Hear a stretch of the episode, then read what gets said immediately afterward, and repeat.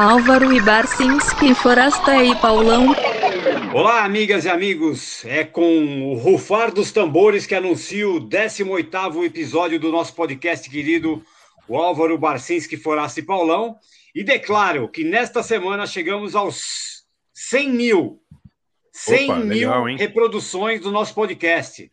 100 mil Caramba. reproduções, Pô, 100 mil. 50 países e quatro gatos, hein? Por quê? Como? Quatro gatos, quatro. Temos quatro gatos? Nós somos bonitos pra caramba, né, meu? Não entendi. O que, que, que tem os gatos? Não entendi. os Nossa, gatos. pô, eu falei aqui os números, pô, 100 mil reproduções, 50 países e quatro gatos. Nós somos bonitos pra caramba, pô. Ah, nós somos os Ah, eu achei que É. era um gato com USB. Ah, tá ligado na internet. Foi tão surpreendente pra vocês somos- ser chamado de bonito que vocês não entenderam, né? Não entendi Eu nada, mas tudo gato bem. que ouvia o nosso programa. Deve ter, É, eu né? também 100 mil achei. seguidores. Eu- Estamos bonitos, Eu, né? eu achei que era isso também, gatos que ouviam o programa. Não, não, não é gato pingado, é gato, pô, gatinho. Tá. Gato pingado. Também. 100 mil gatos pingados ouvindo o 100 programa. mil, ó, 100 Vamos mil dar reproduções. vamos dar um muito obrigado. Vou até, vou até abrir uma aqui, ó. ouvintes. Muito obrigado, ouvintes. Muito obrigado. Vocês têm muita paciência com os tiozinhos aqui, Muito. os quatro bode velho e mais, e mais o DJ, que é um semi-bode velho também. É, a gente agradece de coração aí. É, 100 mil audições não é pouca coisa no meio desta pandemia, com tanta concorrência no mundo dos podcasts, tá certo? Tem podcast saindo pelo ladrão, que nem live. Então a gente tem que agradecer aí de coração a galera. Bom, e Qual temos o que tema lembrar hoje aí, Pauleta? Ah, então, só, só lembrando que o nosso podcast também é transmitido toda quinta-feira, às 15 horas, na, lá na web rádio Galeria do Rock, né? Uma rádio bem bacanuda Sim. que tem lá. Você acessa pelo www.galeriadorock.com.br e escuta a gente toda quinta às 15 horas e tem uma reprise legal também às 23 horas. Ouve a gente lá. É, bom, o tema de hoje, quer falar aí, André? O Barça, fala aí. Não, eu acho eu que o tema aqui. hoje foi é uma coisa que a gente estava namorando fazer desde o início da, da- do podcast, né? Que é sobre melhores shows que nós já vimos, não é isso? Uhum. Cada um vai escolher dois shows que viu, que gostou muito, shows marcantes em suas vidas, e vai comentar e vai tocar músicas que, se der para ser, se derem para ser músicas de- do próprio show, né? Que seria, seria ideal, mas se não, músicas ao vivo da, daquela mesma época, daquele mesmo artista ali, não é isso, Pauleta? É isso aí. O, isso também é, tem muito, muito ouvinte que, que, que pede pra gente também fazer, né? Os melhores shows, os piores shows e, por aí vai. Então, quem começa? Eu mesmo? Manda brasa, Paulão. Vamos lá. Eu vou separei aqui um show é, para começar de uma banda que eu nem sou tão fã assim, mas foi assim, foi o primeiro show, grande show que eu fui na vida, assim, que foi o Gênesis em 77 lá no ginásio do Ibirapuera. É, putz, em 77, cara, eu tinha 13 anos e puta, nem imaginava assim que, que que, o que era um, um, grande show, né? No Brasil não rolava quase nada nessa época aí, né? O primeiro, assim, o, o primeiro show que as pessoas têm na memória de grande show, assim, foi o Queen no Morumbi, né? Em 81, não foi isso? O, foi o Ah, o Alice Alice Cooper, Cooper, eu né? acho, né? Alice Ah, o- Cooper, eu acho, né? O Alice Cooper foi 74, não? Acho que foi 7-4. Acho que 4 ou 5. É. É, por aí. Bom, enfim, eu, eu, como eu, bom, 74 já, eu ainda tinha 10 anos, então era, era muito, muito novo. Mas 77, mi- eu fui com a minha irmã, é, que, que sabia que eu já curtia rock essa época aí, por influência deles, né? Eu sou temporão, né? É, de 13 anos do meu, do meu irmão. E ela me deu de presente ali, me levou no show. Assim, não era. Eu, eu 13 anos eu estava começando a ouvir Kiss, estava ouvindo um pouquinho de punk já. Assim, não tinha aquela coisa, né, de ser de, de uma opinião formada e tal, mas enfim, ela me levou lá para o show. E, e, e, eu lembro muita coisa do show, né? É, Phil Collins é, no, no, vocal já, o Peter Gabriel já tinha saído. Lembro que o baterista era aquele Chester Thompson, é, que era da banda do Frank Zappa, do Mothers of Invention, que era um baita baterista. E, e assim, esse, esse disco, esse show, aliás, ele virou um bootleg é, que, que, assim, virou peça obrigatória dos fãs do, do Genesis, né? Ele foi, ele foi é, gravado direto da mesa, então o som é muito, muito límpido e ele tá, tá, tá na internet aí. É, Ah, é? quem quiser, achar, é, é? tá inteirinho no YouTube, procura lá, Genesis Live, é, Ibirapuera, São, ou São Paulo, 1977, que tá inteirinho o show lá. E o show aqui em São Paulo foi com a formação clássica: Phil Collins, Tony Beck, Steve Hackett, eh, Mike, Mike Rutherford, o, e, e o, e o Chester Thompson, né, que era baterista de, de, de turnê, né? Putz, e Phil Collins falando em português, né? A próxima música, sabe? Ele, tá, ele lia, na verdade, né? Então. É. E foi um show bacana, assim, não é um show da minha vida, mas assim, foi o primeiro show e marcou pra caramba ali. Então eu separei desse show, exatamente desse show, a, a- um, um grande sucesso deles aí, que é I Know What I Like, né? Que é, do, que é de 74 essa música, do álbum Selling England by the Pound, de 74. A I turnê ela I já deu, it's not Genesis. e depois é, separei, cadê aqui? Ah, o Beastie Boys, com sabotagem. É, o Beastie Boys tocou Paulão. em São Paulo, em no Nós Olímpia. fomos em juntos, a- né? Eu torci, eu torci É, então, eu vou, eu, eu vou contar a história, né, mano? Tem que contar, né? É Abril de verdade. 95, né? Nossa, Assim, não, não, não pela, pela história, mas porque foi um puta show mesmo, né? Foi Foi demais, né? inacreditável o show, né? É, mistura de punk, hip hop, jazz, rock. Puta, os caras fizeram um diabo aqui, né? Verdade. Enfim, aí a- o, o Álvaro, em abril de 95, você ainda estava no NP, né? Tava, tava, foi um pouquinho antes de ir pra Globo. É, exato. Então, lembro que a gente saiu da redação do NP, aí a gente passou no, naquele posto de gasolina Bauru, ali perto do, do, do campo do Palmeiras. Aí lembro que a gente comprou, eu não sei porquê, naquela época tinha cerveja importada, né, acho que naquele, naquele posto de gasolina, a gente, a gente comprou umas oito lá. Dólar um para um, né, Paulão? Oi? Dólar um para um, imagina. Pois é. 35 dólares era um para um. Exato. Então, a gente, lembra que a gente tomou, a gente comprou ali umas oito latas daquela dinamarquesa Grouch. Opa. E tomamos lá mesmo, né? Que já era na- no caminho para o Olímpia ali, né? Que era na Lapa ali. né? Enfim, aí a gente chegou naquele estado já no show, né? Mas foi um puta show, tal, não sei o quê. Aí chega o Bis. Mas assim, Bis. Bis- o Bis para destruir, né? Começou o Bis com No Sleep Till Brooklyn. Aí depois veio So What You Want. E para fechar a sabotagem, né? Puta, Olímpia ali, qu- 4 mil pessoas, né? Veio abaixo, né? Mas que- quem foi para baixo mesmo foi o Álvaro. Ele estava do meu lado, a gente era obrigado a pular, né? Não tinha jeito, né? Aí eu olho para o lado, na hora, de, na hora de sabotagem, uma hora o Álvaro vai para o alto e não volta.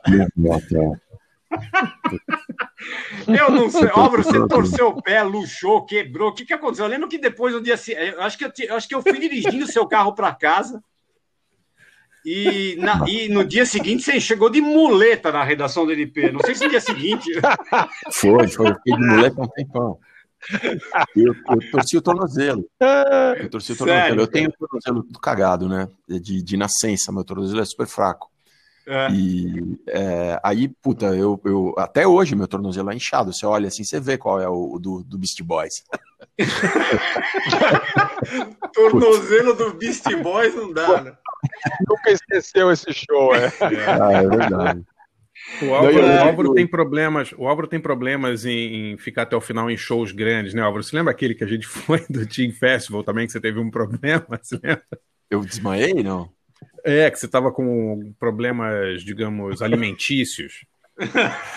Eu vomitei? Puta, esse eu não lembro. Pula essa parte. Ó, gente, peraí. Vamos, vamos em frente, vamos em frente, vamos em frente. Vamos em frente. Daqui, daqui a pouco vocês vão ver. Daqui a pouco. Ah, Barça, lembrei, lembrei.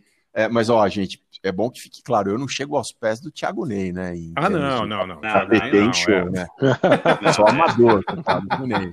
O, o Thiago Ney é tipo. O Thiago Ney é o Pelé, né? Do, do, do, de- dos shows, né, Do cara? O cara é o é o concurso. É, o Thiago Ney é o Picasso do dormir em banheiros químicos, né? Thi- Thiago Ney, para quem não conhece, é nosso amigo jornalista e faz uma newsletter muito bacana chamada Margem, né? É, eu... Ah, excelente, muito Tiago Ney tem uma, uma, uma, história maravilhosa, vou contar rapidamente aqui antes do Paulão, que a gente fez uma festa de música eletrônica que durou, sei lá, 15 horas, e depois que terminou, oito horas depois, sei lá, seis horas depois, nos ligam lá do clube que tinha alguém preso dentro de um banheiro químico que tinha sido deixado dentro, dentro do local e foi encontrado por uma tia da limpeza. o lugar, não é que o lugar estava fechado, o lugar não tinha mais ninguém, sabe? Tinha tudo já tipo limpo, o som tirado e tal. Não, e acho que, acho, empresa... que, acho que já estava chegando os caminhões lá para levar os é, químicos embora. Para retirar banheiro químico, é, exatamente. E Quase que quando ele foram foi retirar, junto, quando foram retirar, tinha um, havia um premiado jornalista dentro de um deles. Pô. Não, Tiago. O banheiro químico não dá pra aguentar tipo dois minutos. Imagina ficar todo esse tempo lá, meu. Nossa senhora. Ai, cara, sério. Rola o sonho, Pauleta. Rola o Então, sonho. aí eu Depois o separei- Álvaro eu vai tenho- contar a história dele. Tá bom. É, é, a- Bom, eu separei Sabotagem, uma versão ao vivo, mas não é essa do, do- de 95, é uma versão que tá no lado B de um, de um single aí do, do Beastie Boys. É, foi gravada em São Francisco em 2004 no Bill Graham Civic, no auditório lá do Bill Graham Civic. E, então vamos lá. Primeiro Genesis com I Know What I Like e depois Sabotage com Beastie Boys nesse especial Melhores Shows das Nossas Vidas. Vamos lá.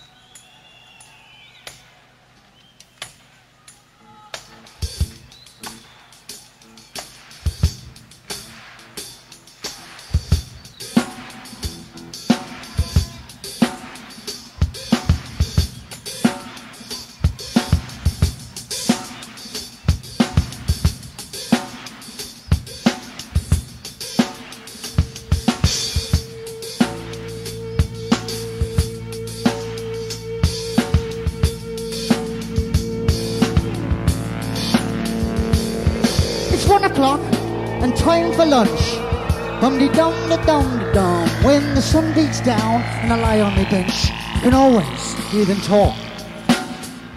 It's always been echo. You can wake up, you got the title you run now. And Mr. Lewis isn't the time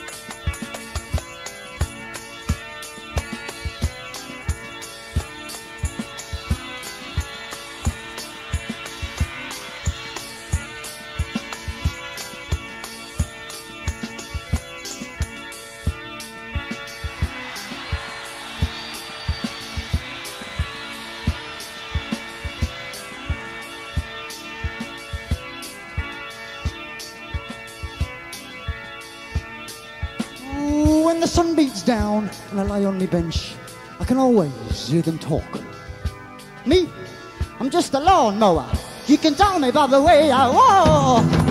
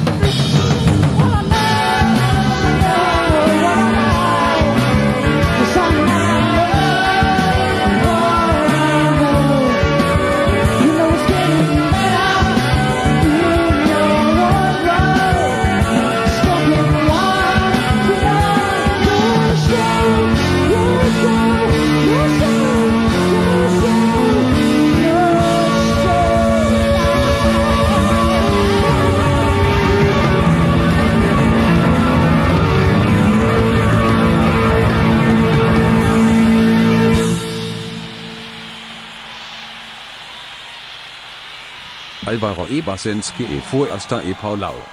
From here to Gardena.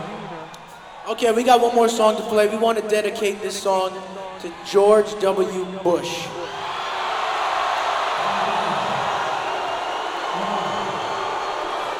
Cause he's a dick. Oh, in the words of a friend of a friend, fuck the motherfucking president. This song is called Sabotage.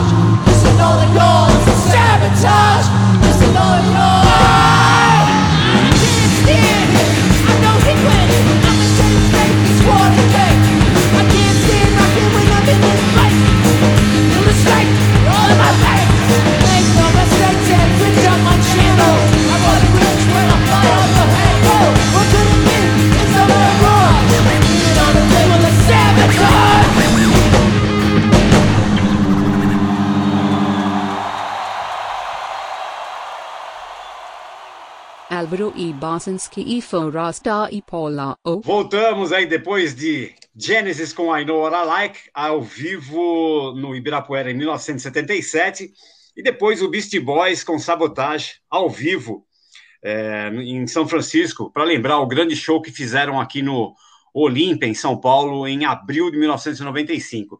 Eu tava, achei aqui uma matéria da, da Folha, da cobertura da Folha, feita pela Bia Bramo, desse show do Beastie Boys.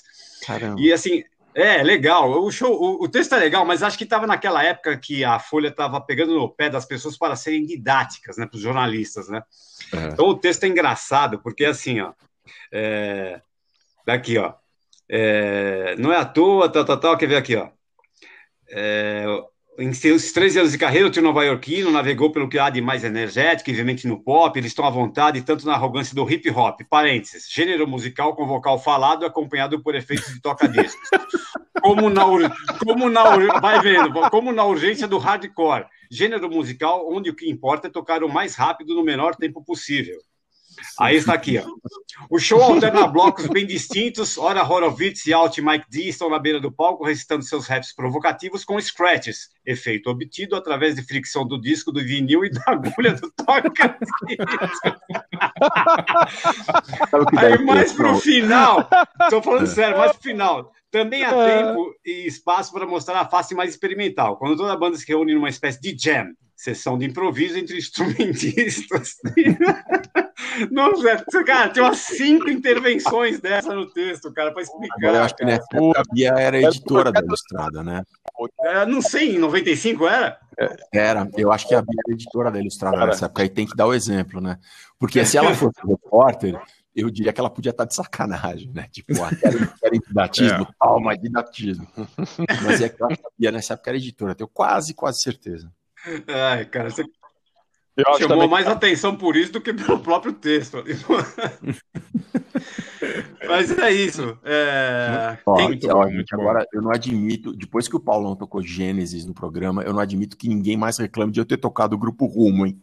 É verdade, é verdade. é. Pô, o Phil Collins é legal, pô. Não, o Phil Collins é Phil chato Collins, pra cacete. gênio. Paulão, Paulão, uma coisa importante sobre essa música é, é que ela, ela é um plágio, você sabe, Eu, né? ouvi, eu já li, já esqueci, Forasta. Fala aí. Você não lembra?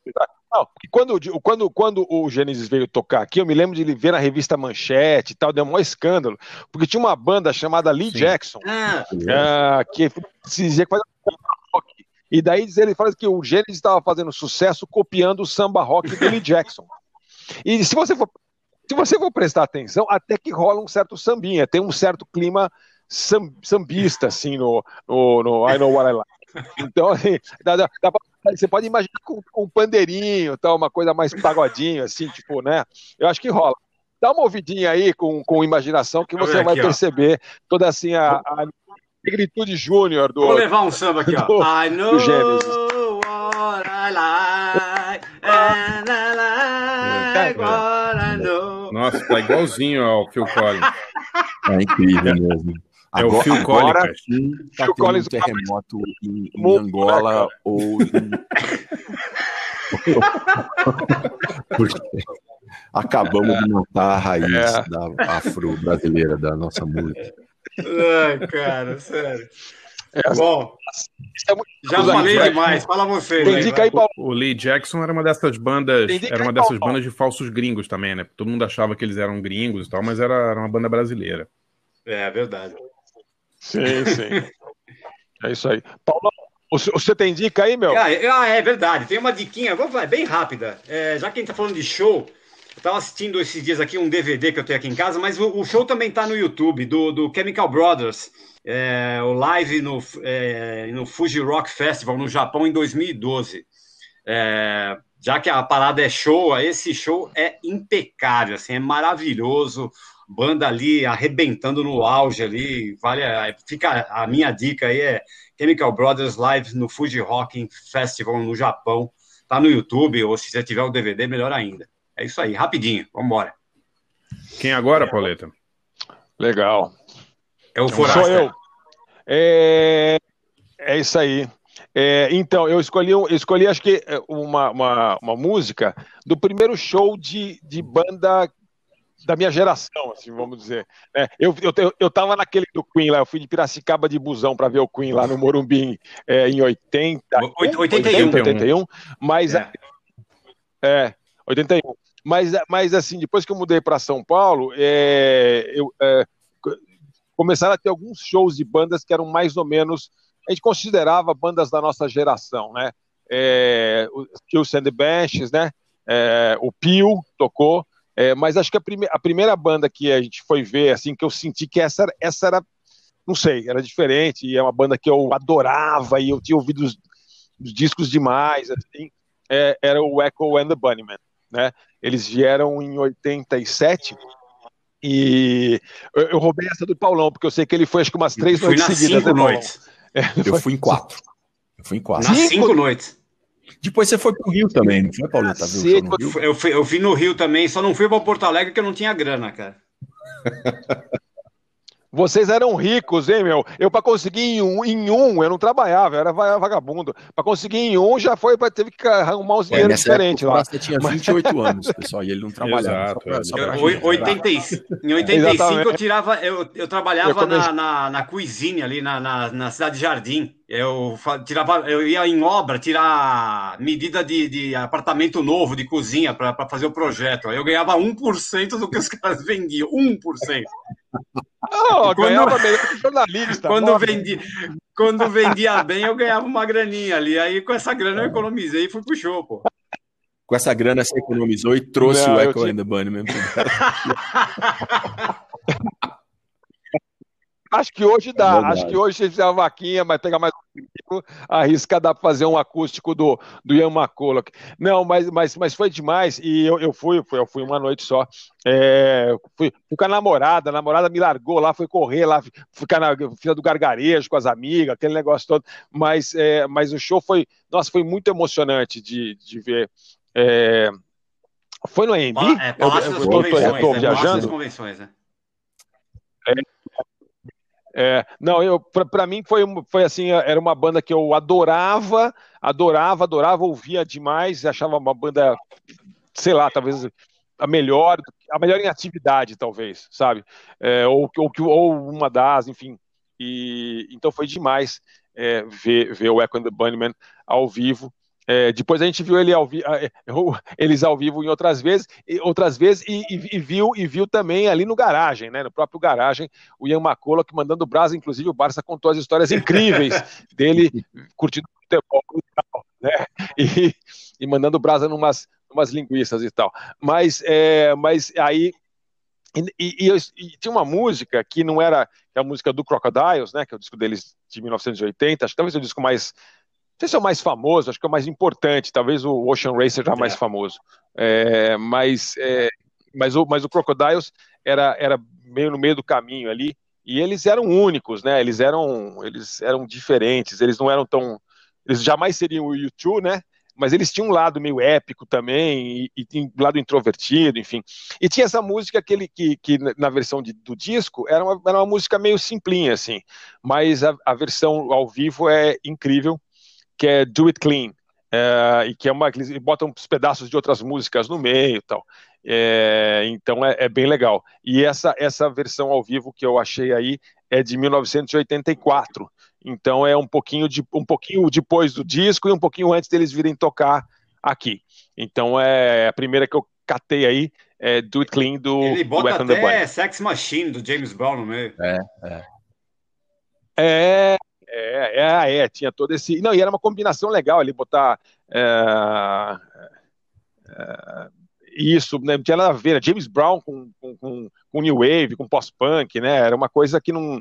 Era um contraste interessante. Enfim, o Ian McCulloch que era um baita popstar, bonitinho, beicinhos, né? Lips É. like sugar e tal. Então, não, e eles tinham esses vídeos que tinha uma coisa meio soviética, era uma, uma banda incrível, né? É, sensacional. E aí, pô, tanto show legal que a gente viu na vida, né? Difícil de escolher, mas eu acabei escolhendo o último show que eu vi. Uma música do último show que eu vi, que foi um show que eu adorei eh, pelo show e adorei pela experiência, porque eu, eu, fui com meu filho, que na época tinha 15 anos, e o melhor amigo dele, que é o Rodrigo, tá sendo Tomás e Rodrigo, eu, o velho e os dois moleques de 15 anos, uh, que tocam guitarra, estão aprendendo Não, não é show do High Long, não, né? Que você tocou semana passada lá, que ninguém conseguiu ouvir até o fim o programa, né? Long não dá pra ver. Não, não é. Foi uma coisa um pouco mais rápida, Paulão. Foi um show ah, do bom. Slayer. É. O show do Slayer é, é, é direto e reto. É, não, o show do Slayer foi demais. Eu não sou metaleiro. Eu comecei a ouvir metal depois de velho. É, nunca prestei muita atenção no, no, no, nessas bandas, muito menos de thrash metal. É, ouvi aqui e acolá, mas eu comecei a ouvir um tempo atrás e, e o Slayer é, é não tem para ninguém. Não tem para ninguém em termos de peso, som, ataque, depois de, sei lá, 30 anos, quase 40 anos, é, o, o, bicho pega. É, e aí a gente foi ver o show ano passado no, Espaço das Américas, uh, 99% de macho, né, quase de preto, claro. né, naturalmente. tipo o nosso podcast. É, tipo... é, tipo o nosso mais ou menos. E, e aí tinha. E, é, e, a idade, e, a idade, era mais ou menos essa também, Álvaro. Essa foi a área. Mas e, e tinha pouco moleque. Felizmente. Mas aí, puta, Tom Araya mandando Kerry King, meu, foi animal, foi legal demais. É, e aí, o show foi, foi o bicho. É, e daí, eu já ouvi um pouco antes, depois comecei a ouvir mais depois do show. E vira e mexe, se você quiser desentupir assim a, o cérebro e limpar o palato, você ouve uns 15 minutos de Slayer que tá, tá tudo resolvido. Então, é, eu, eu, tá resolvido. Isso aí mata vírus, faz, faz tudo. É, eu peguei uma música que é do último disco que eles fizeram, que é de 2015, que é uma puta música legal, é, que é o nome do, do álbum, e essa gravação não é desse, desse show, mas é dessa turnê, que é a turnê de despedida, pelo menos é o que eles dizem, vamos ver se não vai ser que nem o Ozzy Osbourne, né, que todo, já fez umas 25 turnês de, de adeus, mas essa, uh, eles disseram que era a última turnê deles, uh, que foi, que acabou, então, uh, e, o show que a gente viu foi em outubro, vai fazer um ano agora, e o último show que eles deram foi Sim. em novembro, né? Então foi bem ali, bem ali em cima do, do, do da pinta. Uh, e essa gravação é do é de é, é do Forum, é, na, Ingold, né, na Califórnia, é um ao vivo aí de Repentless com Slayer. Então temos aí uma combinação que você não vê todo dia, né? Slayer e Echo and the Bunnymen.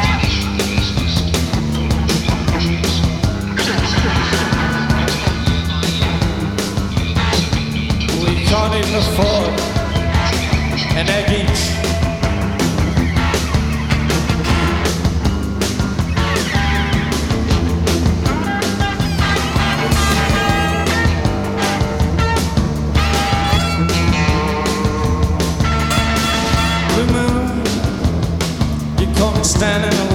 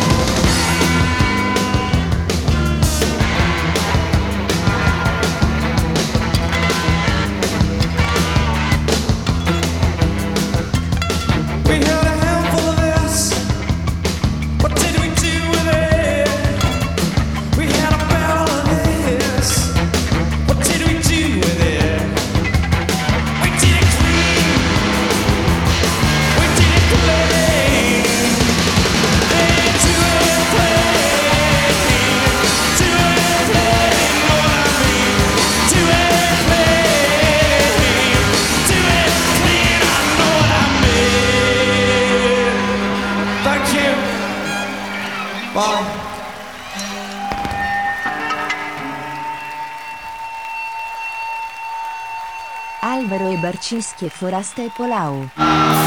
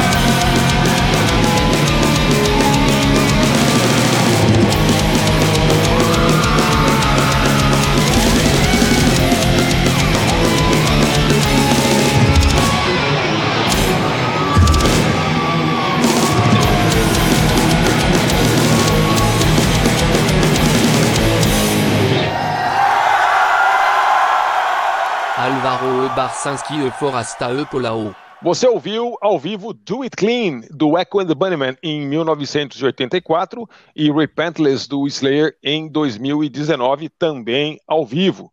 É, eu- minha dica de hoje é uma dica um pouco diferente, é- não é uma dica de um livro, é um uma dica de uma editora. É, se você gosta de quadrinhos variados, tem uma editora incrível brasileira chamada Pipoca e Nanquim. É, é- eram uns três caras que faziam um canal do YouTube e falando de quadrinhos, e eles criaram uma editora e virou uma super editora muito legal. Eles fazem edições muito caprichadas, assim, tudo, tudo de bom, tradução boa, papel bom, capa dura, tudo jóia.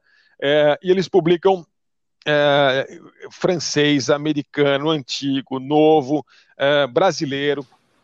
Então, assim, é, realmente é muito legal. É, é, eu, eu sempre acompanho o que eles fazem, é, sempre tudo no máximo do capítulo, tendo Jack Kirby até é, é, coisas é, politizadas, é, coisas clássicas é, e, e- e umas coisas nacionais muito legais. Então, eu queria recomendar demais que você fosse lá no site. Eu não sou amigo dos, nem conheço os caras, mas assim, eu acompanho demais o trabalho deles. Acho que eles assim, admiro muito, como ex-editor de quadrinhos aposentado, mas continuo lendo. Ah, é, eles publicaram um álbum ah, recentemente que é assim super emocionante, que é chama-se Grama. É a história de uma, uma menina ah, coreana que é vendida no- no- nos anos 30 para ser escrava sexual do, do- do exército japonês, eh, contada por uma quadrinista coreana de Que é um hoje. problema até hoje, Ah, né, que é assim, uma questão até hoje sobre essas escravas sexuais dos japoneses, que é um ponto de contenção, de, de, de, de conflito entre Sim, o Japão e a Coreia do Sul. Né? Exato, exatamente. E, e- então, e esse, e esse mangá, é, ele, ele conta essa história, é a história verdadeira dela, né? É, dessa, que hoje é uma vozinha, e ela sobreviveu, e ela, e ela fala: o Abi tem que pagar, o Abi tem que pagar. ela fica brin- xingando porque o Abi tá errado, ele tem que pagar, tem que pedir desculpa. É, então, eles têm coisas muito legais, assim, de, de vários tipos diferentes. Então, quem gosta de quadrinhos vai descobrir coisas, com certeza, alguma coisa que você vai gostar é, entre os muitos livros é, que a pipoquinanquim.com.br já, já publicou, e o canal deles também é legal no YouTube. Então, essa é a minha Forasta, recomendação esse. Jack Kirby que você falou aí é é quadrinho antigo isso, né? É, então, eles acabaram de lançar agora um negócio que é super raro, até nos, nos Estados Unidos não tinha edição há pouco tempo, é, é, uma, é uma tira. O Jack Kirby, ele, ele nunca fez tiras, ele só fez essa tira de jornal na vida. Ele tentou fazer essa tira de jornal, que era ele com o Wallace Wood, que também é um grande quadrinista, é, que é uma coisa de, de é, tipo, é, de espacial, assim, é, tipo patrulhas, patrulha do espaço, chama Sky Masters, é, e é, é, puta, é super lindo, assim, puta, é legal, porque ele, ele era um cara que vinha da página, ele teve que ir pra tira, parece que tá mais concentrada a energia dele ali em menos André, espaço. o- É, a história é meio genérica, o visual é legal Desculpa, demais. o Hollywood fez, ele, ele fez para coisas para pro Mad também, né? Pra revista Mad, não fez? Eu lembro desse cara, o Hollywood. Sim, é. sim. Sim, o o Hollywood fez muita coisa legal para a Mad. O Hollywood é daquela geração da EC Comics dos anos 50, que ele, ele começou fazendo ali é, ficção científica e terror na EC. Aí a EC foi proibida de fazer essas coisas mais escandalosas pela aquela lei, né, do, do, do- que apareceu o Comics Code e tal, que não podia mais fazer certas coisas em gibi. E daí eles fizeram a Mad e ele foi para a Mad. E ele ficou bastante tempo na Mad, depois fez umas coisas até meio, meio, meio eróticas nos anos 60. É um cara super legal. Fez umas coisas para Marvel também, o começo do Demolidor e tal, ele que desenhava. Mas, enfim, são eles dois juntos fazendo esse, esse gibi. Então, não, tem umas coisas sensacionais. Na Pipoca em Nanquim você vai ver, é, eles têm mangá, eles têm, é, é, sabe, umas, umas coisas francesas que ninguém publica aqui. É bem, bem legal mesmo. E ele, sabe, é, coisa de fã, um amor, sabe? Capa legal. Druna, para quem gosta de mulheres lindas, peladas, com jeito de brasileiras, Druna do Pierre, eles estão relançando tudo, umas coisas da Metal Irlande, né, da, da- francesas e tal. Super legal, é recomendado Legal, demais. pô. Que bom. Ah, tem uma que, eu, uma, que eu, uma que eu tenho que falar, que essa é demais para quem gosta de histórias asiáticas, que é, chama A Arte de Charlie Chan. É a história de um cartunista de Singapura. E é lindo, o quadrinho é lindo e, e conta a história de Singapura, que eu não sabia porra nenhuma. E foi, então, além de ser educativo, é uma história muito legal, é uma autobiografia. Singapura cara. é um- Alt- altamente é um espinho no- na defesa da democracia, né, André? Porque é o país que é uma ditadura familiar e que prosperou mesmo assim, né? É a, é a exceção, digamos assim. Da... Álvaro, eu, eu, conversando isso hoje com esses dias com o moleque aí, com meu filho, que assim, a gente está num momento é, do, do- da, da história muito diferente, né? Porque a gente, nós, né, crescemos, quem tem 50 ali, crescia com a ideia que tinha dois lados e talvez tivesse um ter- uma terceira opção e tal. E o que a gente está vendo hoje, o que está fazendo sucesso, o modelo que está fazendo sucesso pelo mundo afora, é um modelo que é capitalista e autoritário, e meio totalitário, e meio comunista, e meio comunista do lado ruim do comunismo, e capitalismo do lado ruim do capitalismo. Então tem um lado, assim, se você olhar a, a- história, né, se, é, é, o, o, o Cortázar dizia, né, que ele não, não queria ser imortal, mas ele adoraria sair do, do caixão uma vez a cada ano, né, para pegar o jornal e ver o que estava acontecendo. né? Então, se você fizer isso uma vez por ano, você vai ver que a gente está avançando para caramba, a história está avançando, a gente está melhor do que estava 50 ou 100 ou 150 anos atrás. Mas o sucesso do momento no século XXI é assim, é, é, acho até engraçado. Singapura é quase uma utopia. Assim, tem, tem- tem- o único bilionário brasileiro aqui da- do, do Silicon Valley mora lá, né? o, que não é, o que não é à toa, né? Acho que é bem representativo, assim. E a China, acho que, assim, é, eu tenho certeza que lá no Partido Comunista Chinês deve ser os caras, putz, se, se der tudo certo, a gente vai ser que nem Singapura, mesmo. né? não é? Quem sabe seremos. Vamos, ver, vamos descobrir com o tempo. Ou nossos netos ou bisnetos vão descobrir, sei lá. Mas, enfim, é, esse gibi é legal. A arte de Charlie Chan. É, e é isso aí. Quem é o próximo? Pereira? Vamos lá, então, melhores shows de todos os tempos. Foi muito difícil. é, Pô, se foi. A gente estava falando isso antes pelo WhatsApp. E, e, afim, enfim, é, talvez não seja. É difícil, né? É, talvez não seja o melhor show, os melhores shows, mas os shows que marcaram mais, né? Então eu escolhi dois. Um que eu assisti em Boston, quando eu era muito jovem, não tinha nem 30 anos, e, e assisti os Cramps em Boston. Eu morava lá, estudava lá, e os Cramps é uma banda de psychobilly, né, gente? Que é, gente, que é um gênero, falando em didatismo, né, Paulão? Que mistura rockabilly. Gênero que. rockabilly com punk, e rockabilly é um gênero que mistura rock com country. E o Cr- Cramps, o Barcinski depois pode falar muito melhor que eu, porque ele conheceu os Cramps pessoalmente, né? Era uma banda que era basicamente um casal, o Lux Interior e a, e a Poison Ivy, que era o, o caos absoluto trans- de transgressão musical, artística, cross-gênero, tudo que tá na moda hoje, esses caras faziam é, 30 anos atrás, né? E eu, eu lembro muito desse show, porque é raro, shows do Cramps eram relativamente raros na época, e eu tinha um amigo, que é meu amigo até hoje, o David Berkeley, jornalista, na época na revista Time, que não se conformou que eu tinha conseguido ingresso para um show do Cramps, porque ele era de Nova York. E ele falou: Meu, em Nova York, cara, você precisa comprar com cinco meses de antecedência, vai custar uma puta grana. E eu fui naquele esquema, não tinha internet, não tinha nada. Você ia no lugar do show alguns dias antes, comprava na bilheteria, e era tipo, sei lá quanto, 10 dólares, menos que isso, né? E foram duas noites. Eu não lembro se eu fui às duas noites. Mas eu lembro, e eu acho que eu já contei isso aqui ou no garagem, que o show seguinte, na mesma casa de shows, depois de duas noites de Cramps, era Beto Guedes.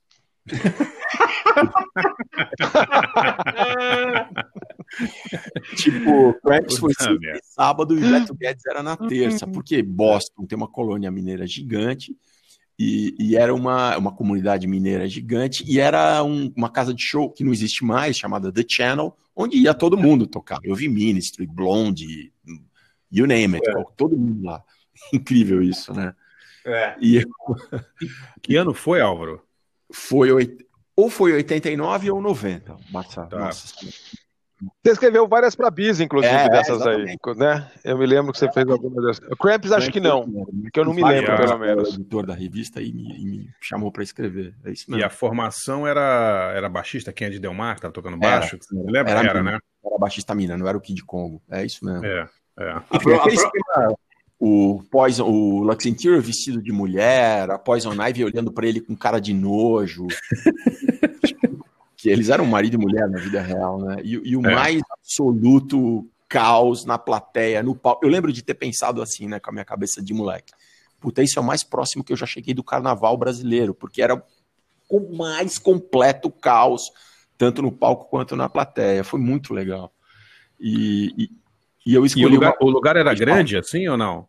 o Channel é, acho que sim, André, é um lugar do tipo, sei lá, umas 600 pessoas, Sim, ser sim, uns 500 é pessoas. É, é, talvez um pouco menos. É, é o mesmo lugar onde teve o show do Ministry, que a gente sempre fala, que era aquela daquela época que tinha uma, uma cerca na frente do, do Sim. palco. Alambrado. O alambrado, os moleques subiram no alambrado, caiu tudo, no, no mesmo lugar, do. Ô, Alvaro, você lembra que uma, uma época que a gente tava pensando em fazer uma vaquinha para trazer os Cramps pro Lembro, Brasil? lembro, porque essa história é muito engraçada. Bateu na trave isso aí, né? Foi. Teve um lugar Foi, foi quase. Teve um lugar no Guarujá, na Praia da Enseada, que eu não vou lembrar, Pico da Moçada chamava, que fez uma eleição entre os frequentadores, muito antes de existir internet, qual banda você gostaria de ver no Brasil? E ganhou Cramps. Deve ter ido a família do Luiz Paulino inteira votar 15 É vezes cada um. ô, É. vamos, vamos abrir um parênteses aqui para falar da história da redação do NP, né? 92, tá, tá depois do fechamento já. Tá, a gente tava assistindo televisão Ah, é fora da sala, fora da sala, toca o telefone na sala do Álvaro. É. Na sala da, da chefia, ó. Aí tá tocando lá. Era- Foi você que atendeu ou fui eu, Álvaro?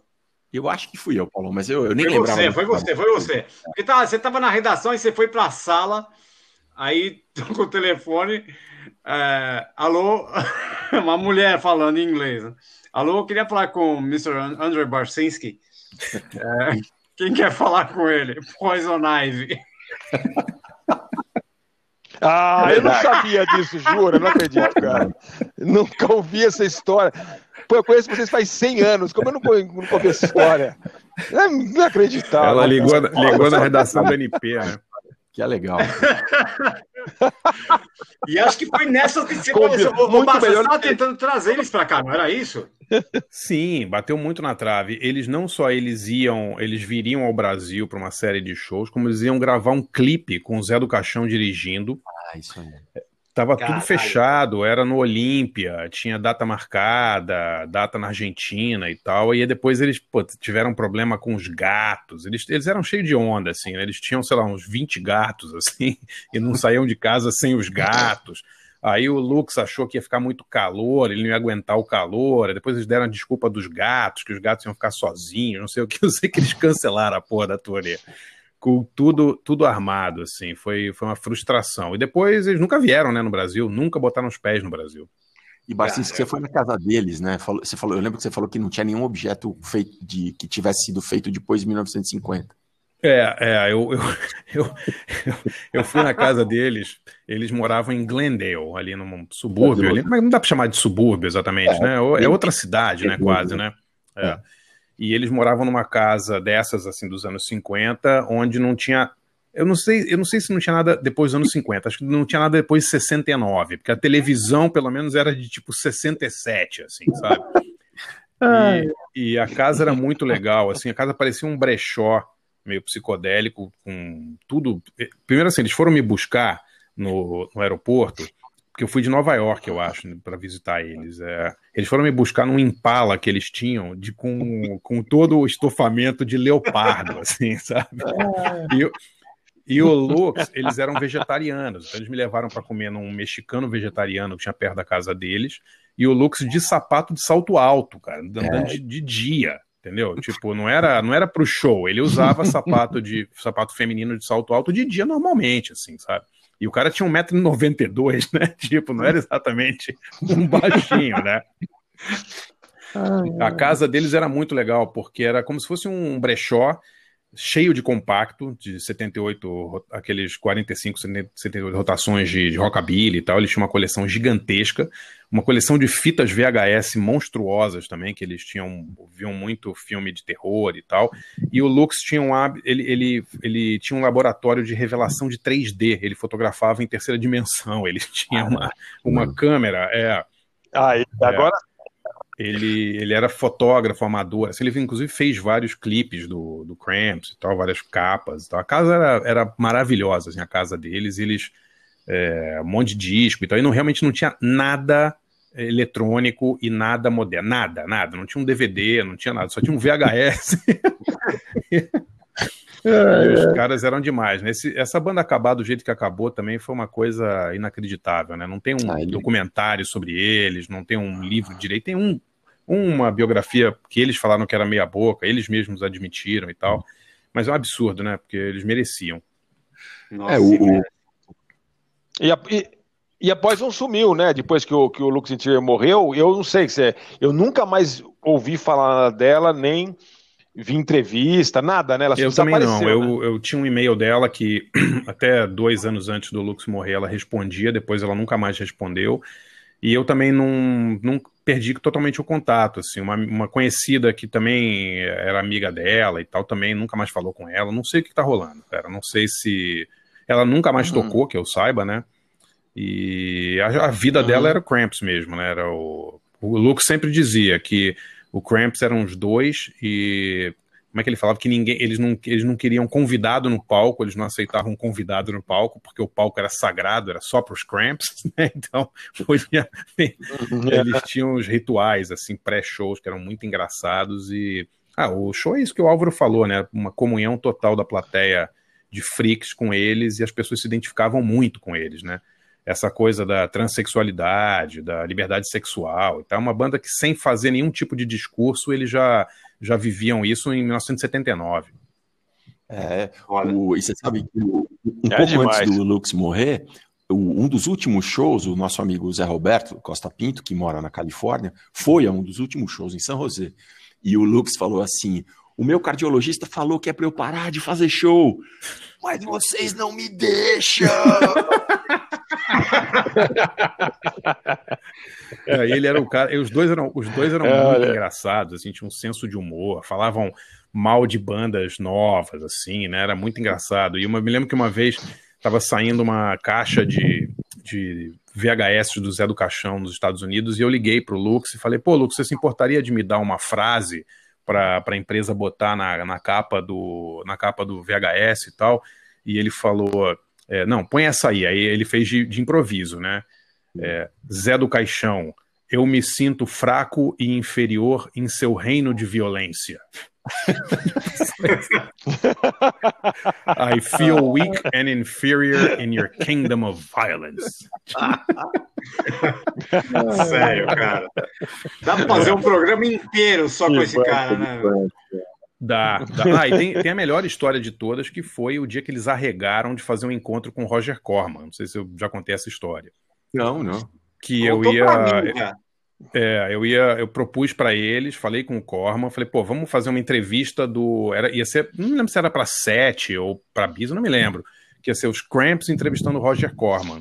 E eles, eles falaram que eles não, não, não queriam conhecer o Corman, porque era honra demais, era assim, eles não iam conseguir e tal, eles arregaram, não quiseram ir. Caraca. Ficaram star, star, Starstruck starstruck. com o Roger Corman, é. Caramba. É demais. Segue né? aí. Segue aí, Álvaro. Des- Desculpa a interrupção. Não, Aí a, a segunda música é, o- é o contrário do que eu falei sobre o quão animado e quão alucinado eram os shows dos Cramps. É um show da PJ Harvey que eu vi em São Francisco, eu morava lá, no dia 18 de setembro de 2001. Então vocês imaginam, uma Que semana coisa, de hein? 18 de setembro, é, um clima terrível, um monte de shows sendo cancelados, e ela fez o show. E ela, a única frase, eu lembro que ela falou relativa ao, aos atentados foi: Eu sei que essa é uma época muito difícil para todos nós, obrigado por terem. Foi um show muito denso, muito denso. A banda dela era uma banda espetacular, como vocês sabem, e as músicas todas tocadas com muito peso, com muita velocidade. é, e num clima em São Francisco, eu, eu não sei se é uma coisa específica de São Francisco, se é específica dos Estados Unidos, ou se no mundo inteiro é assim. Mas show da PJ Harvey em São Francisco, 90%, 90 da plateia é mulher. Então era um, era um, era um monte de mulher é, num clima, não dá para chamar de fúnebre, mas num clima muito sombrio, é, em que a maioria dos shows não estavam acontecendo. E ela foi lá e fez o show. E mais ainda, era a época daquele disco é, Tales from the City, Tales from the Sea, que era o disco dela sobre Nova York, né? Que a, Sim, a, a, a capa era ela em Nova York. Um dos melhores discos dela, né? É, eu acho esse. Eu tava ouvindo hoje para escolher uma música. É uma música melhor que a outra, não É, tem o é. que falar.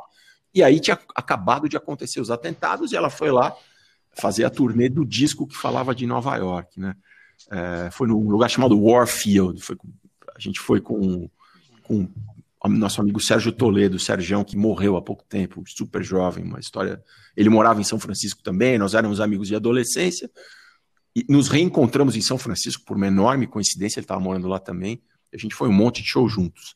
E es- esse show foi muito marcante. E, eu lembro que depois o jornal, o San Francisco Chronicle, fez a relação dos melhores shows do ano, e esse era o melhor show do ano. Eu falei, bom, acho que eu, Que legal. acho que eu tava certo, né? E eu escolhi uma música chamada é, The Horse Hustle and the Hustler's Whore, é, que é, tem uma letra que eu até peguei um trecho aqui, que é assim, ó. É, é, vou falar em traduzir, né?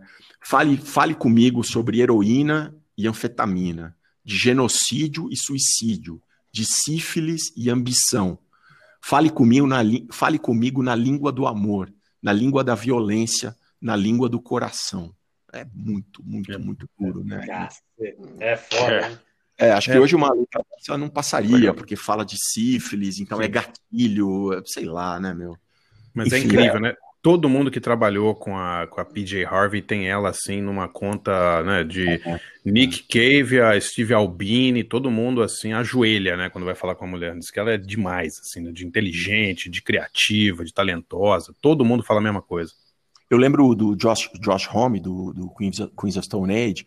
Como chama aquele proje- projeto Desert Songs dele? Desert Storm, É, é, é. Desert Songs, é. Desert Songs. Que ele falava que teve um ano que o pessoal não estava querendo ir lá, lá pro deserto, gravar, não sei o quê. Quando ele falou que ia pedir Harvey, a Omarada fez fila lá pra. pra... Foda, né? É demais. Que legal. E nesse show, ela, eu lembro, eu até escrevi, eu não lembrava que eu tinha escrito na Folha, hoje um cara me mandou no Twitter, o Matheus, obrigado, Matheus, que é o, o tecladista dela é aquele Eric Drew Feldman, que é de Sim. São Francisco, né? Então que era do uma- Pério Bu. Exatamente, o tecladista do Pério Bu. E teve uma recepção especial ao cara por ele ser de São Francisco. Foi um puta- show. Então vamos lá, vai. Primeiro, já falamos muito. Primeiro, Cramps com. eh, ah, All Women Are Bad é a música que eu escolhi. Todas as mulheres são más. Era um tempo que era de uma época que ironias eram permitidas, que as coisas não eram entendidas literalmente. Né? Então, crack are bad e a Pete Harvey com The Horse Hustle and The Hustler's Whore.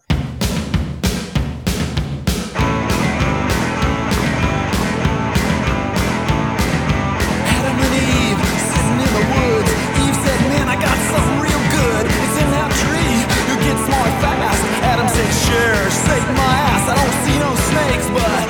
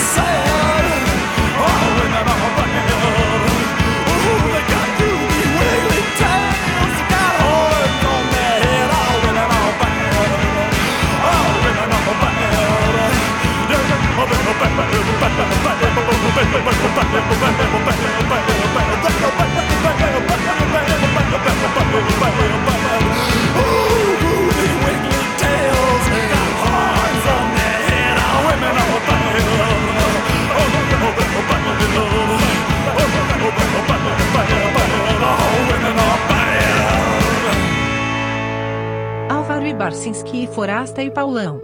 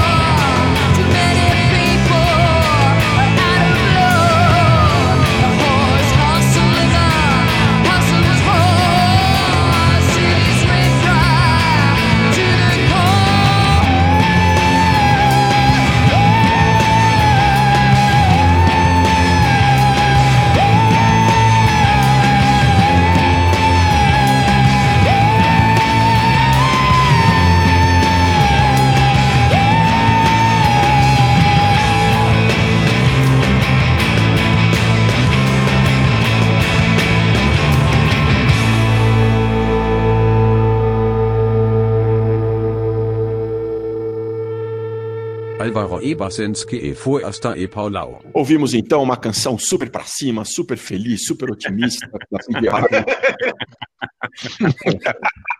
The Horse Hustler and the Horse Whore, do disco, ao contrário, do, diferentemente do que eu tinha dito, chama-se Stories from the City, Stories from the Sea, e não Tales from the City, Tales from the Sea. All Women Are Bad, todas as mulheres são más, do Cramps. Uma ironia que talvez hoje não fosse tão bem entendida. Dois dos melhores shows que eu vi na minha vida.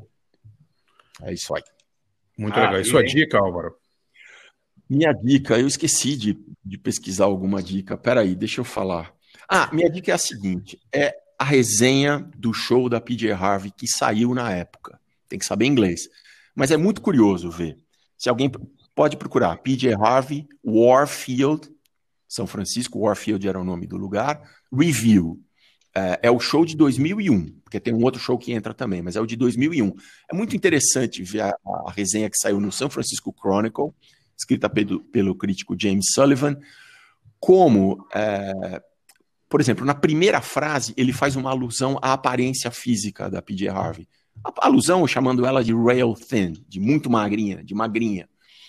E não tem questão de gênero, quer dizer, é, é uma, um show, que, uma época em que todo mundo estava cancelando o show, ela foi lá e fez o show uma semana depois do show, do, do atentado de 11 de setembro, e não tem nada de, é, sei lá, a força de uma mulher, uma mulher. Sim. Não, é um artista como seja homem, seja mulher, seja hétero, seja homo, seja cis, seja trans, seja o que for, é, negro, branco, é, ocidental, indígena. Não, é uma crítica que trata um artista como que ele é, como um artista. E como um show maravilhoso, e ela como uma artista maravilhosa, sem que seja necessário trazer nenhuma questão identitária para, por causa dessa questão identitária, a pessoa ser grande. A PJ Harvey é grande de qualquer maneira. Ela é mulher por um acaso. Ela é, acima de tudo, uma artista genial. De onde é? Do Chronicle, isso aí? É. Do San Francisco Chronicle. É, James Tô lendo, tô lendo agora É sfgate.com. tá. É só botar lá o que o falou, cai na hora ali, é impressionante. Tô, eu tô lendo aqui, realmente é o, o É contraste. incrível, é- faz só 20 anos. E, gente, É é, ler. São Francisco Chronicle, né? São Francisco é o lugar onde tudo isso, tudo isso que hoje virou mainstream, onde tudo isso foi criado, onde tudo isso surgiu. E 20 anos atrás, você podia escrever uma resenha como essa, que tratava um artista só pelo valor de face dele, de artista, e não pela identidade que ele traz consigo. Que legal. Maravilha. Isso aí. Marcinski? Então vamos lá, então. Eu eh, selecionei dois shows aqui que me marcaram muito. O primeiro eh, foi o show do, do Leonard Cohen em Madrid, 2012, que, que eu, eu e minha mulher Paula fomos a Madrid ver, o- ver o Leonard Cohen especificamente e demos muita sorte, porque foi o último show dele, foi a última turnê dele na Europa, se não me engano, e ele já estava com 78 anos.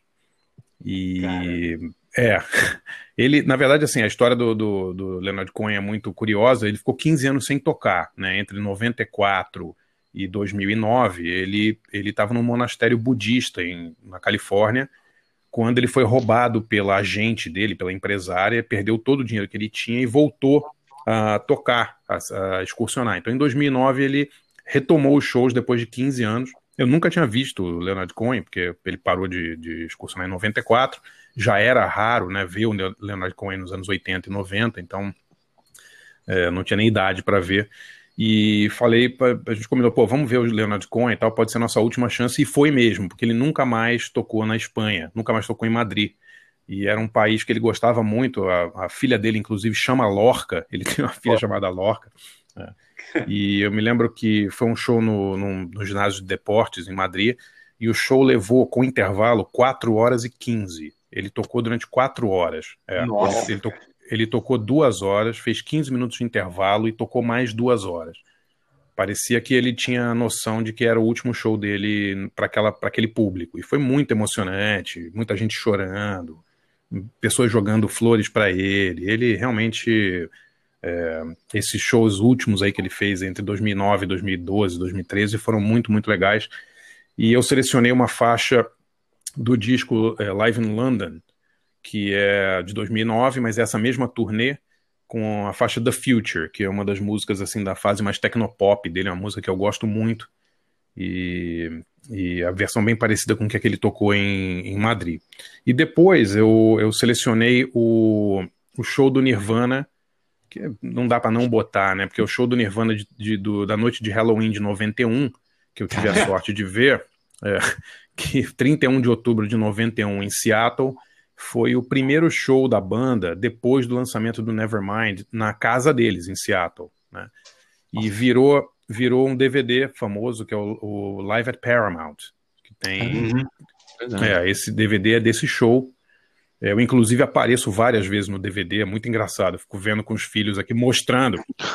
É, apareço É um monte de vezes, Olha porque é, eu não sei como não, não me tiraram da frente do palco o show inteiro. Não sei se acharam, porque o show estava sendo filmado para esse DVD. Né, para esse, na época não era nem DVD, né? Tava sendo filmado para um VHS, no caso, né?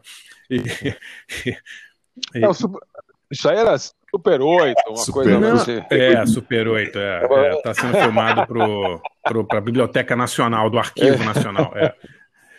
Mas, É, era pelo cinema É. mudo, musical do cinema mudo. É, eu sei que eu tinha uma, um passe de, de fotógrafo que eu tinha arrumado com a Sub Pop do Brasil ainda, via fax, tinha pedido e tal, e eles estavam lá na porta. Entrei, comecei a fotografar. Geralmente, nesses shows, você fotografa três músicas e te tiram da frente do palco, né? Mas não tiraram, eu fiz o, fiz o show inteiro. E, e todos os fotógrafos fizeram o show inteiro. Então é muito engraçado. No meio do show, assim, o Chris Novoselli, que tem uma hora que ele vai na frente falar, assim, a câmera pega os fotógrafos, eu tô na frente do Chris é assim. é muito engraçado. Eu tenho o DVD em casa.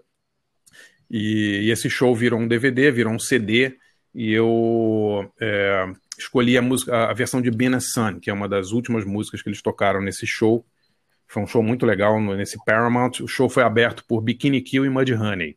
Foi sensacional, assim, muito legal. É.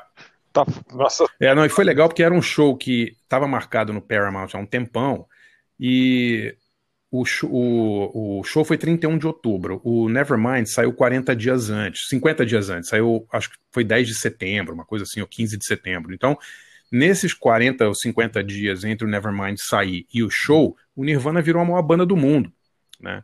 Então, o show, o show que era num lugar relativamente. não era pequeno, era um teatro antigo, devia caber, sei lá, umas duas mil pessoas e tal. Tinha ingresso sendo vendido por uma fortuna na porta, porque era a banda que já estava em primeiro lugar, em, já tinha desbancado Michael Jackson e tal. Então foi uma, uma sorte muito grande ver a banda num lugar desse, porque acho que depois disso eles não tocaram mais em lugares tão pequenos assim, né? E, então é isso. Vamos ouvir aí o, o Leonard Cohen com The Future, ao vivo em Londres em 2009, e depois o, o Nirvana, 31 de outubro de 91, tocando Benessana no Paramount em Seattle. It's wonderful to be gathered here on just the other side of intimacy. So uh, I'm so pleased that you're here. I know that some of you have undergone financial and geographical inconvenience.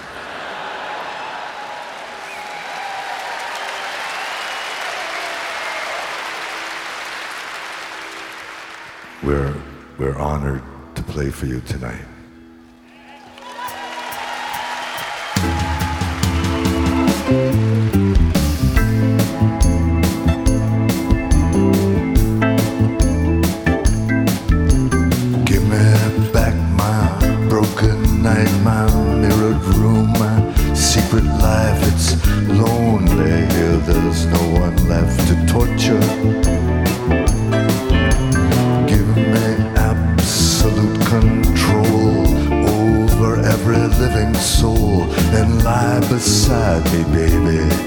that's an order.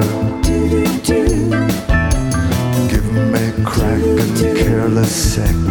Take the only tree that's left and stuff it up the hole in your culture. Give me back the Berlin Wall. Give me Stalin and St. Paul. I've seen the future, brother. It is murder.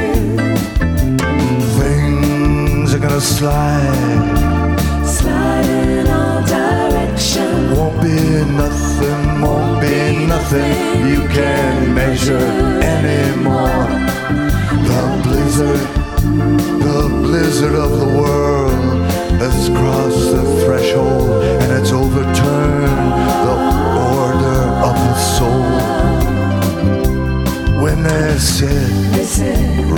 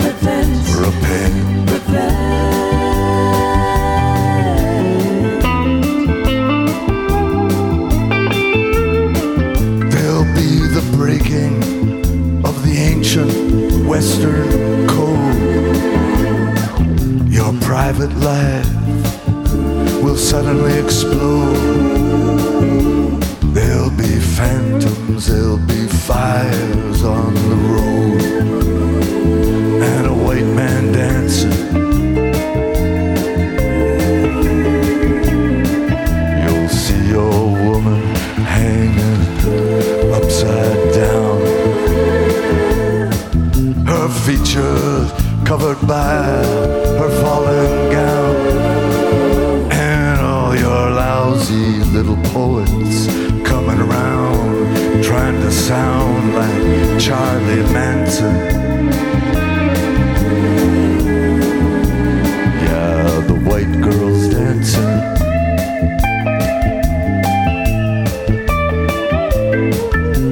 Give me back the Berlin Wall. Give me Stalin and St. Paul. Give me Christ. Or give me Hiroshima. Fetus now. We don't like children anyhow. I've seen the future, baby. Uh, it is Berta. Thing gonna slide. Slide in all directions. Won't be nothing, won't be nothing you can measure anymore. The blizzard, the blizzard of the world has crossed the threshold and it's overturned the order of the soul. When they say, They say, repent, repent, repent, repent.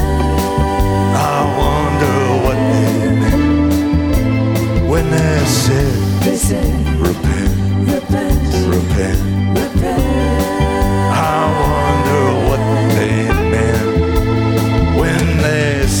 Say, repent, repent, repent. repent. I wonder what they meant when they said, They say, repent, repent, repent.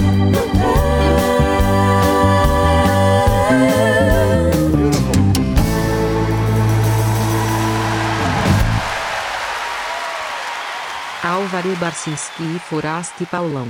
Song's called Been a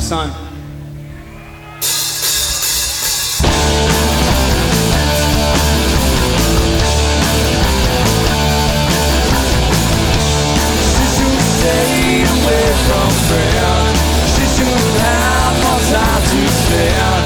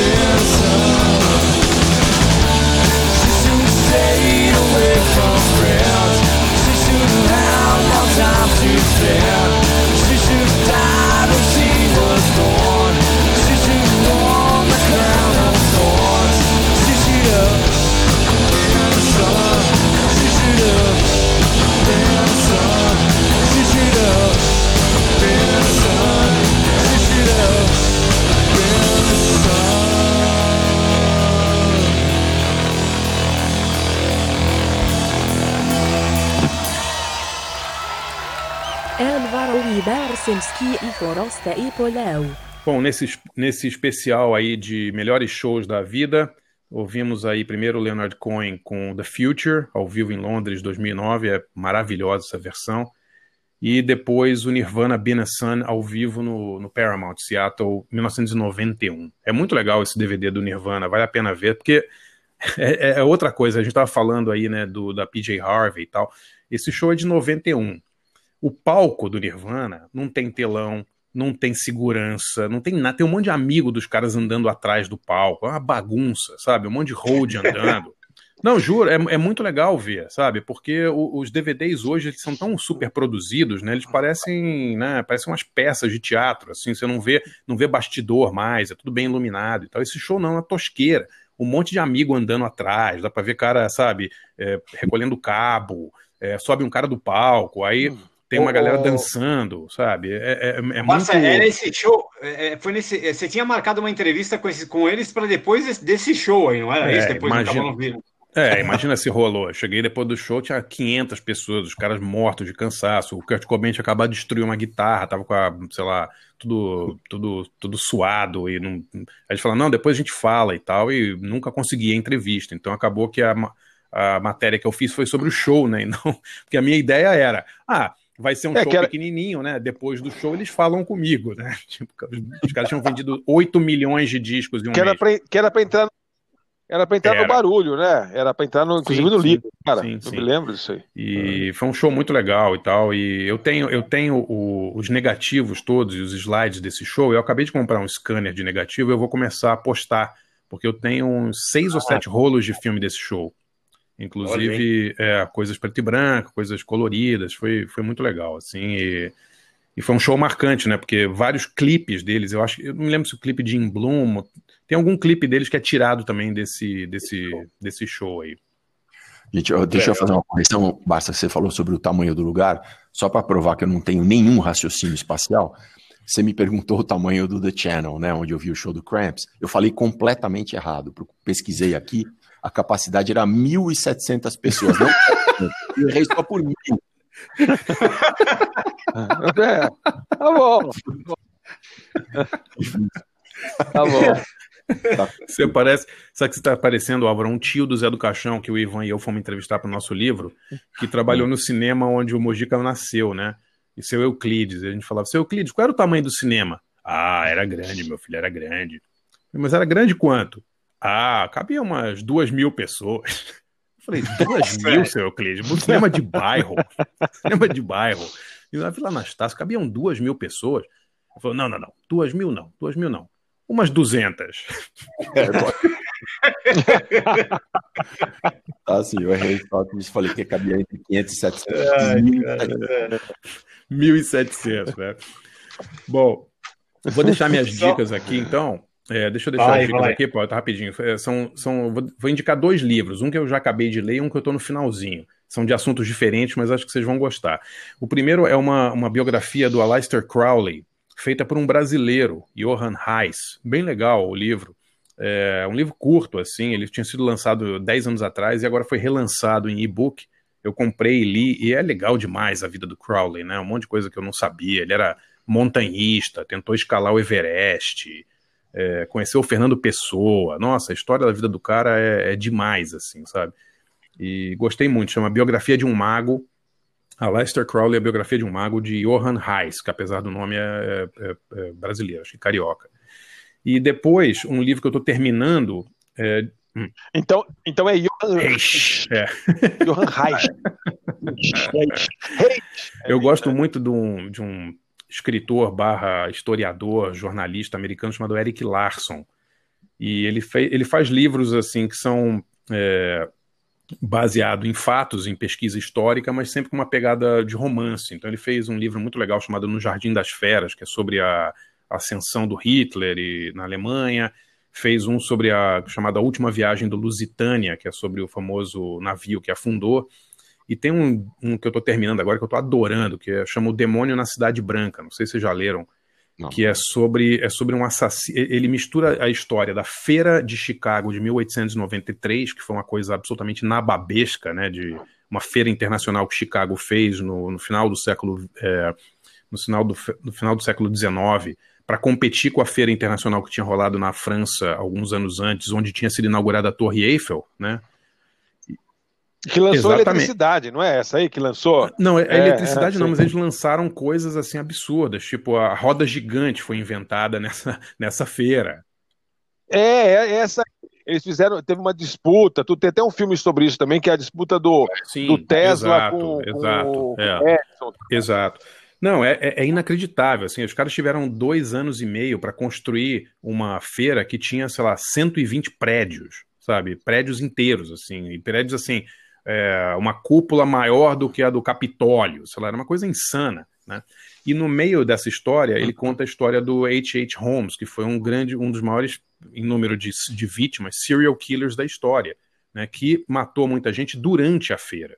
Então é um, é um livro sensacional, assim, que ele fala dos bastidores da construção da Feira de Chicago com a vida desse H.H. Holmes, que inclusive se mudou para Chicago para pegar pessoas que viriam para a Feira Mundial, sabe? É, é louca a história.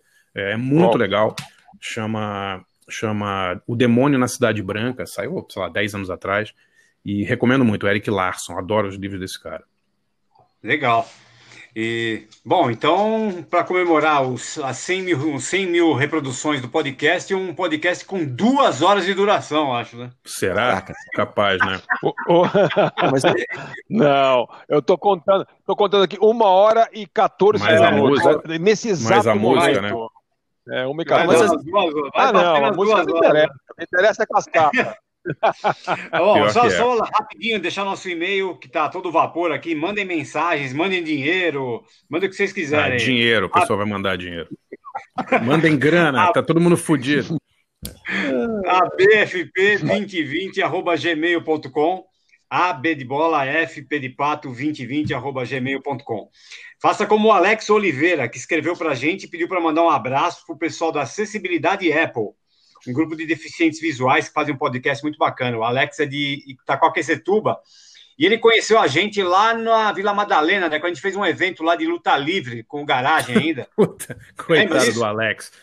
Podia ter É. con- con- conhecido a gente numa situação um pouco mais, menos humilhante, né? É, ele, ma- ele, ele mandou um e-mail pra gente que na época ele, ele ainda ele tinha- ele estava com a baixa visão ainda, né? Ele chegou a conhecer, ele conheceu a gente pessoalmente, ele ficou muito feliz e que hoje ele escuta o, o podcast aí, fica todo contente aí, mandou pediu para mandar um abraço pro pessoal da Acessibilidade Apple, uma, com um grupo de Abraço, deficientes aí, visuais. galera. Que legal, que legal. É, esse, esse, esse Abraço abraço galera. vocês. Esse evento foi muito maneiro. Foi uma luta livre ali na, numa pracinha, ali perto da casa do Álvaro e do Forasta ali, né? Exatamente. Foi, foi demais. Só bate um negócio desse, né? Jesus Cristo. Então, beleza, galera. Até a semana que Passamos vem. a então. régua? É Passamos. isso aí. DJ, abraço, DJ. Valeu, Jefferson. Um Valeu, abraço, DJ. Até a amigos. próxima, gente. Valeu. Hasta. Até mais. Tchau. Valeu, Falou, animais. Álvaro é Barcinski e Forasta é Paulão.